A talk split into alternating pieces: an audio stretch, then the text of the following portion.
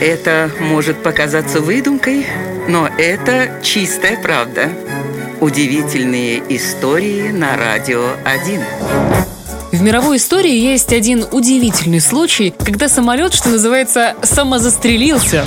Да-да, вы не ослышались. В 1956 году истребитель F-11 «Тигр» подбил сам себя.